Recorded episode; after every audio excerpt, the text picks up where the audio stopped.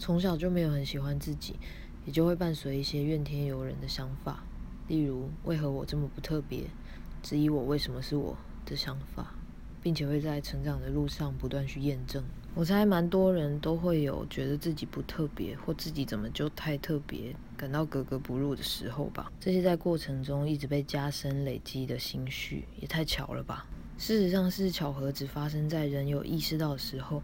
例如你的同学和你同一天出生，你都不会觉得很巧，直到你发现了这个资讯。假如我们一直在以贬低自己的角度问问题，那么会得到的答案也就只有贬损自己的证明。时常我提到要相信创作之神是愿意帮忙的。最近我找到了创作之神的藏身处，就在于一个人愿意对自己负责任，好好照顾自己，直面生活的心思里，愿意重视自己。去问一个不一样的问题，一开始可能会很不容易。